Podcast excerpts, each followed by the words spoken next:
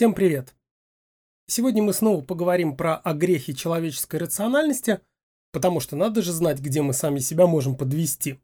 В этот раз коротко, потому что у меня дипломники, и я как-то расслабился. То есть веду себя как они. Им вдруг срочно надо что-то сдавать, а мне писать свежий выпуск. Пусть они справятся так же, как я. Одна из важных штук, которая нужна нам как воздух, это картина мира.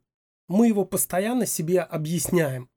И не потому, что мы такие теоретики, но мы уже давно не растения и не можем просто так расти, ни о чем не думая. Растениям не надо думать. Все равно не можешь же ничего сделать. А мы, в отличие от растений, как раз можем. Убежать, например. Или догнать. Трахнуть или съесть. Или притвориться дохлым на худой конец.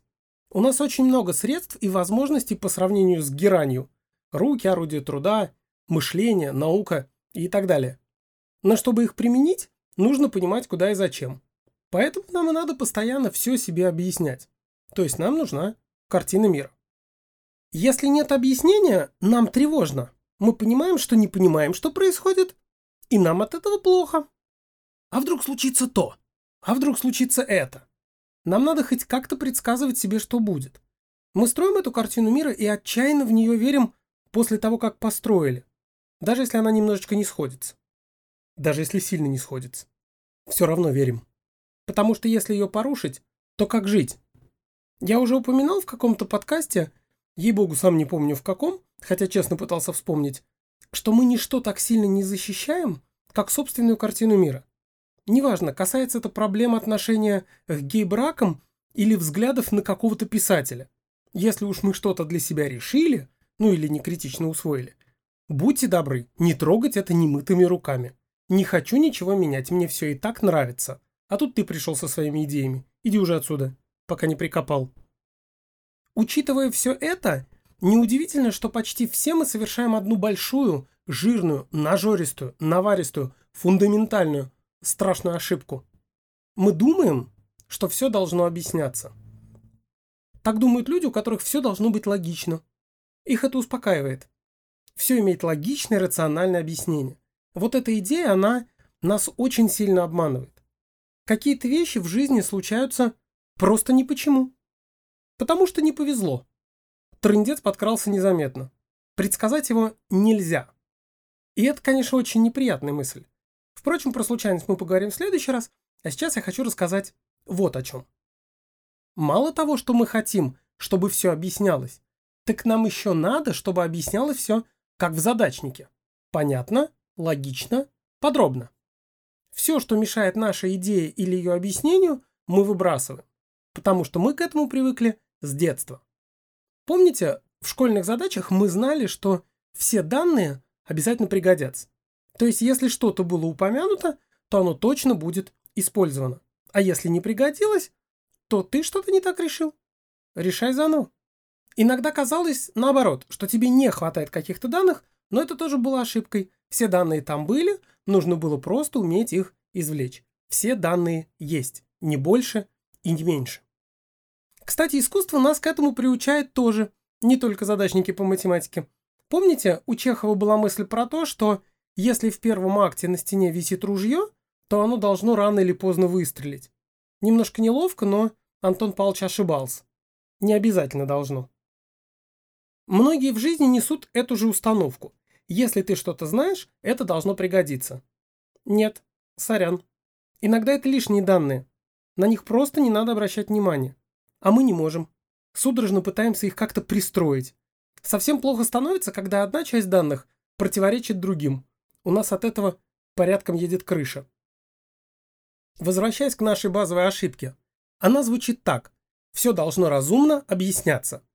Под разумностью подразумевается не только логичность, но и эффективность. Правильно решенная задача – это задача, решенная наиболее коротким способом.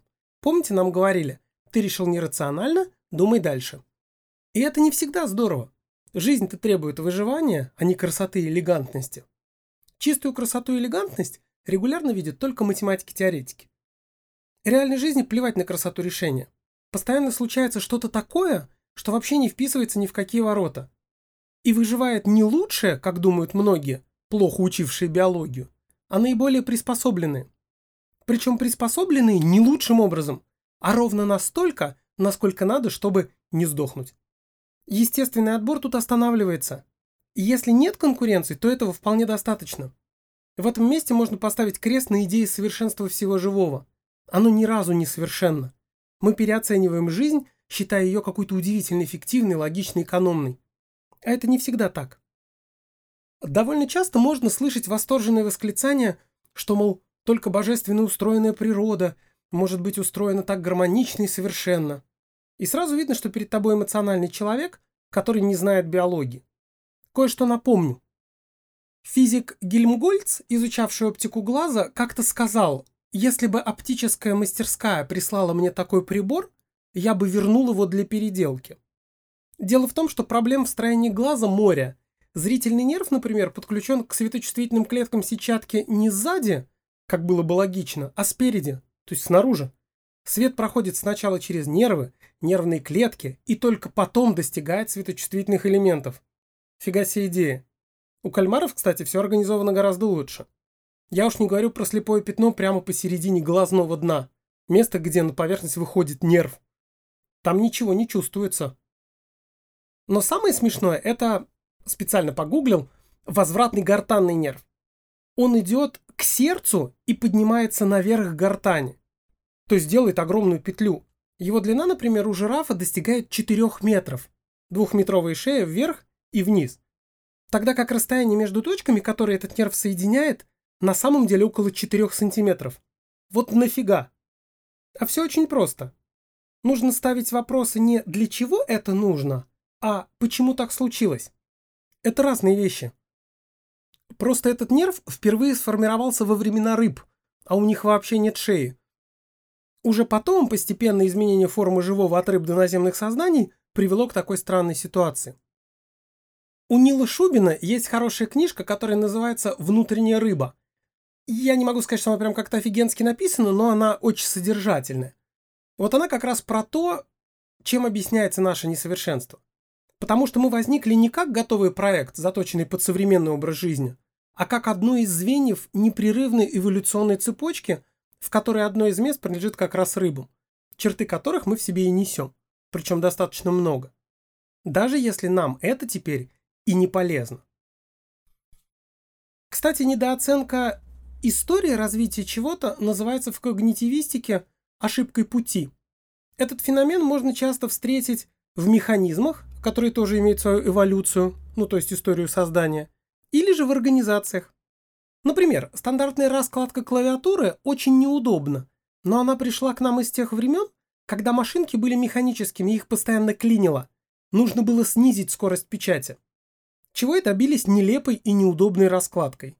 Теперь уже клавиатуры могут воспринимать любую скорость печати, но раскладку не меняют, потому что так принято. Да, раньше это имело смысл, а теперь нет. Но это никого не енот. В организациях бывает так же. Какие-то вещи просто так исторически сложились. И не надо искать логики сейчас. Может быть, она и была когда-то эта логика, но с тех пор все уже забыли и привыкли. Или наоборот, привыкли и забыли. То есть феномен работает как в живой, так и в неживой природе, на уровне биологии и социальных групп. Если вам что-то кажется бессмысленным, возможно, у этого есть объяснение в прошлом. Ну или нет, так тоже бывает.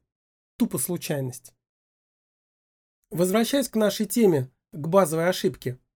Мы ждем красивых решений и пытаемся в любой ситуации конструировать экономные объяснения, которые чаще всего отсутствуют. Их просто не бывает. Мы постоянно лакируем действительность, предпочитая красивые объяснительные модели. Это неверно. Наша психика – это не прекрасный, разработанный премудрым создателем сложный аппарат, а черти что и сбоку бантик. Когда изучаешь курс общей психологии, с удивлением обнаруживаешь, что все, что ты знаешь, работает не так точно, как ты думал. Мы совершенно не похожи на компьютер. Это он точно измеряет и прекрасно помнит. У нас все наоборот. Мы очень неточно ощущаем и из рук вон плохо запоминаем. Запоминаем так, что можем вспомнить даже то, чего не было. 5 ноября 2019 года у нас уже был разговор про неточность и неадекватность, которые бывают полезны. Если что, можете сходить туда. Если вы хотите остаться в живых, лучше переоценить опасность. Целее будете. В этом смысле неточность играет нам на руку. А с точки зрения компьютера, это ужасный грех. Тоже мне измерительный прибор, который систематически врет. Причем в разные стороны. Ну как так можно? А людям норм. Наша память, ощущения, восприятие, мышление, эмоции были вовсе не предназначены для логических операций и рассуждений. Как бы странно это ни звучало. Когда они возникли, у них были совершенно другие задачи. Про эмоции у нас был разговор 23 декабря, можно сходить туда. Более того, миллиарды лет наши предки жили в совершенно других условиях, и этот опыт отложился в нас и регулярно нам мешает.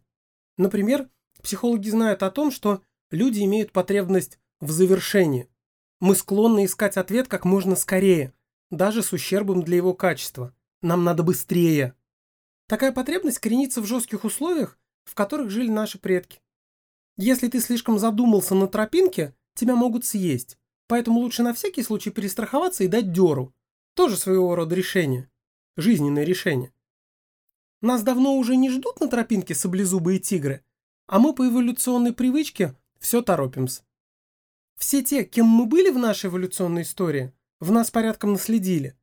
Если не сказать поднасрали. А что делать? Приходится с этим жить.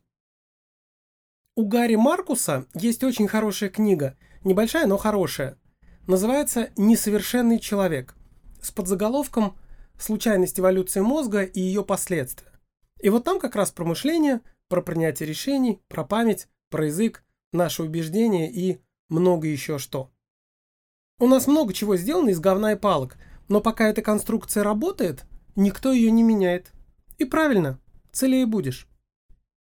У него для иллюстрации этой идеи в книжке есть чудесная история про скотч, старый носок, вышедший из строя клапан и несчастных космонавтов. Будем считать это рекламой. Очень советую прочитать. Почему я про все это заговорил? Потому что меня страшно выбешивает, когда нас начинают сравнивать с компьютером. Или призывают рассуждать логично. Эти примитивные модели, которые лежат в основании такого видения, они очень и очень неправильные и вредные. Потому что люди совсем не про это. Не надо ждать от нас того, чего в нас нет и никогда не было. И красивых объяснений происходящего вокруг вас тоже не ждите. Если у вас вдруг все сходится, значит вы придумали какую-то херню. Надумали ее себе. Типа всеобщего заговора или других рептилоидов. Если у вас идеально сложился пазл, вы чего-то не знаете. Ну вот как бы и все. Не болейте. Всем, кому надо, удачной сессии, а остальным просто удачи. Спасибо за внимание. Пока.